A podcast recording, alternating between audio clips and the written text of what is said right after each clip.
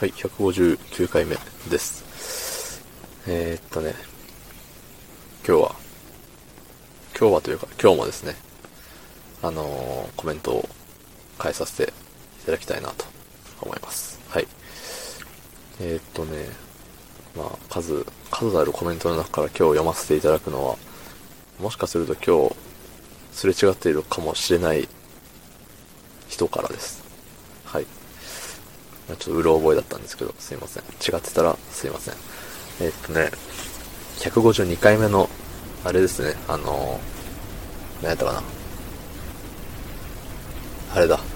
バイトの子があかんみたいな話の時の、に対してのコメントですね。えー、本当にそうだと思う。私学生の時に、馬先の後輩にブチ切れたことありますよ、つって。ね。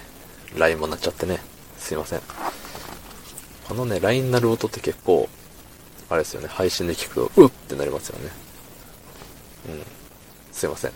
うってなった人。ね。あのすいません。はい。あの、通知オフにすると通知オンにするの忘れちゃってなんか、ね、気づけなかったら嫌だな、つって。まあ、いつもあんま、LINE 来ないんですけどね。こういう時に限ってね、よくあるんですよ。ええまあそれはさておき、ねえ、まあ、バイト先の後輩にブチ切れたことがあると。ねえ、怒ってる様があんまり想像できないですけど、やっぱりね、まあ、大人になってからより子供、子供じゃないな。大人になる前の方が、あの学生の頃とかね、の方が、怒りっていう感情はよく出ますよね。うん。まあ、それで言うと僕も、あの、バイトしてた時に、うん。あの、怒ってましたね、よく。怒りすぎて、周りから仲間がいなくなるぐらい怒ってましたね。うん。なんか、病気でしたね。病気でしたっていうかな、なんだろうね。まあ、その時のね、自分的には多分、俺が正義みたいな。まあ言ってることは、怒ってることに関しては多分正しかったには正しかったんでしょうけど、うん。まあ、周りからするとね、いや、なんで君に言われなあかんのよとか、そこまで怒らんでもいいのにとか、うわ、また雰囲気悪いわとか、いう風にね、思われちゃってたんだと思うんですよね。まあ、いろいろ、そっからいろいろあって、あの、元通りにはなったんですけど、うん。いやあの、四面楚歌の感じすごい生きづらかったですね。あの、バイトに行きにくいっていう生きづらさと、あの、生きる方の生きづらさがありましたね。うん。まあ、僕は高校の時はね、あの、部活ばっかだったんで、あの、バイトしなかったんですけど、まあ、バイトできない学校だったんでね、隠れてもやろうと思わなかったですけど、うん。大学行ってから暇つぶしでバイトして、それが、あの、すごい、のめり込んでしまって、働くって楽しいみたいな、その時思ってたんですよね。うん。なんでね、あの普通にお小遣い稼ぎに来てる子とは多分熱量が違ったんでしょうね。うん。バイト命みたいになってたんで。うん。だから、ね、そこで温度差が生まれ、ね、そういうことですよ。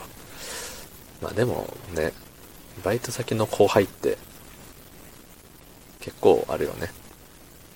やべえやつが多い気がする。いや、先輩でもやべえやついるけどね。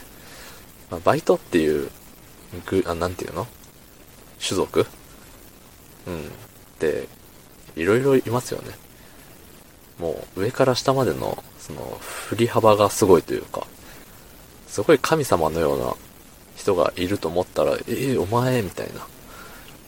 ね、とても、こういう、こういうね、あの、公共の電波というか、公共の電波っていうあれじゃないけど、ネット上のこの記録、残る、ね、記録として残るところで言ってはいけないような言葉で示しちゃうような、お前っていう人いますからね。うん。まあいろいろ見てきたわけですよ。僕だって。うん。まあそりゃね、ブチ切れることぐらいありますよ。ねまあ、怒るっていうことは、あの、それだけ真剣にやってるっていうことですからね。うん。どうでもよかったら怒んないですし、相手に、ね、あの、期待、何かしらの期待がなければ起こらないわけですから。ね。とはいえ、まあ最近でも怒ったりしちゃうんですけどね、僕は。まだまだ大人じゃねえなと、人間できてねえなって思ったりもしますね。はい。反省です。反省したところで、今宵もお時間が来たようです。はい。昨日の配信を聞いてくれた方、いいねを押してくれた方、コメントをくれた方、ありがとうございます。明日もお願いします。はい。ありがとうございました。